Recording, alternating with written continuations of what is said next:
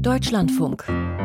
Forschung aktuell. Die Kreuzfeld-Jakob-Krankheit verläuft üblicherweise tödlich. Sie entsteht in seltenen Fällen, wenn sich körpereigenes Eiweiß spontan verformt und dann diese Form anderen Proteinmolekülen aufprägt.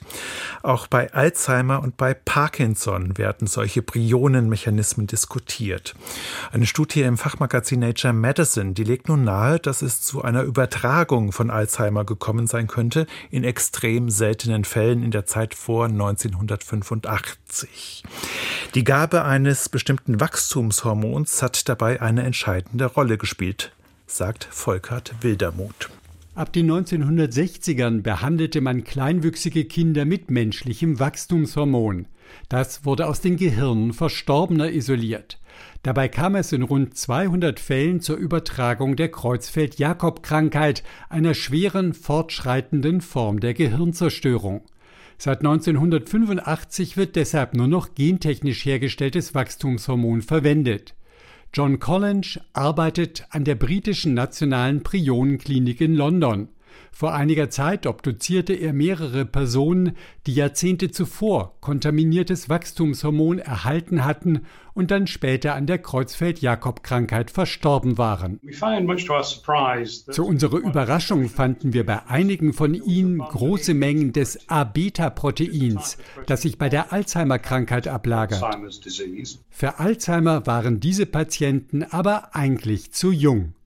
Es blieb bei dieser ersten Studie offen, ob die A-Beta-Ablagerungen zu Symptomen geführt hatten. In der aktuellen Arbeit berichtet John Collins von acht weiteren Patienten. We found that five of them had cognitive problems Fünf von ihnen hatten kognitive Probleme und entsprachen den diagnostischen Kriterien für Alzheimer.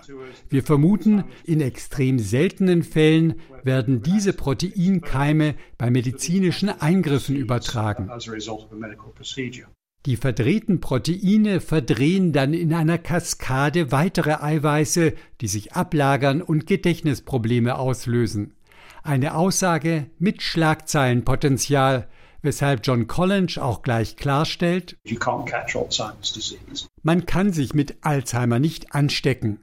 Die Studie geht auch auf nur fünf Patienten zurück. Sie ist also nicht besonders belastbar, meint der Demenzforscher Jens Pahnke von der Universität Oslo. Es kann durchaus sein, dass das seltene erbliche Fälle sind der Alzheimer-Erkrankung. Alzheimer-Mutationen konnten nicht bei allen fünf Patienten als Erklärung ausgeschlossen werden.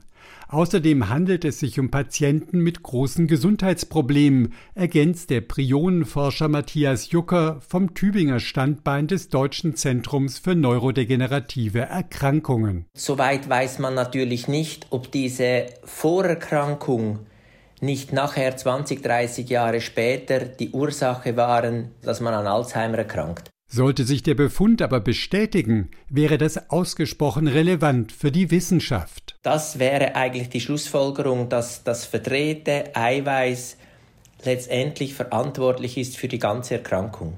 Das ist unglaublich wichtig und es hat unglaublich viele Implikationen, wenn man das mit Sicherheit sagen könnte. Das wäre ein Meilenstein. Damit wäre belegt, bei Alzheimer führt tatsächlich ein Prionmechanismus zu den Amyloidablagerungen im Gehirn und löst damit weitere Krankheitsprozesse und den Gedächtnisverlust aus.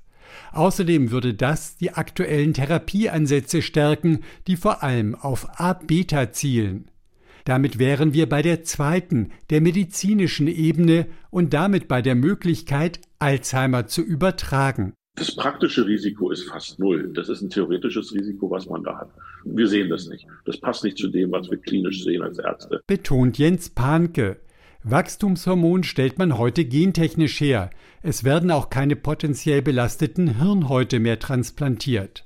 2002 verschärfte Deutschland zur Vorsorge einer möglichen Verbreitung der Kreuzfeld-Jakob-Krankheit die Vorgaben zur Reinigung der chirurgischen Instrumente für Hirnoperationen. Das sollte auch gegen eine Übertragung von möglichen A-Beta-Prionen wirken. Weltweit gibt es in großen epidemiologischen Studien auch keine Hinweise darauf, dass Gehirn-OPs ein Risikofaktor für Alzheimer darstellen. Und für Angehörige und Pflegende von Alzheimer-Betroffenen spielt die neue Studie sowieso keine Rolle, beruhigt Jens Panke. Als Arzt kann ich sagen, persönlich, ich würde mich so verhalten wie immer und gar keine Schwierigkeiten damit haben. Unterm Strich ist die neue Studie, wenn sie sich denn bestätigt, wissenschaftlich sehr interessant, aber zeigt medizinisch kein relevantes Alzheimer-Risiko auf. Die Übertragung von Alzheimer von Mensch zu Mensch ist wohl prinzipiell möglich, aber klinisch nicht relevant. Ein Beitrag von Volkert Wildermuth war das.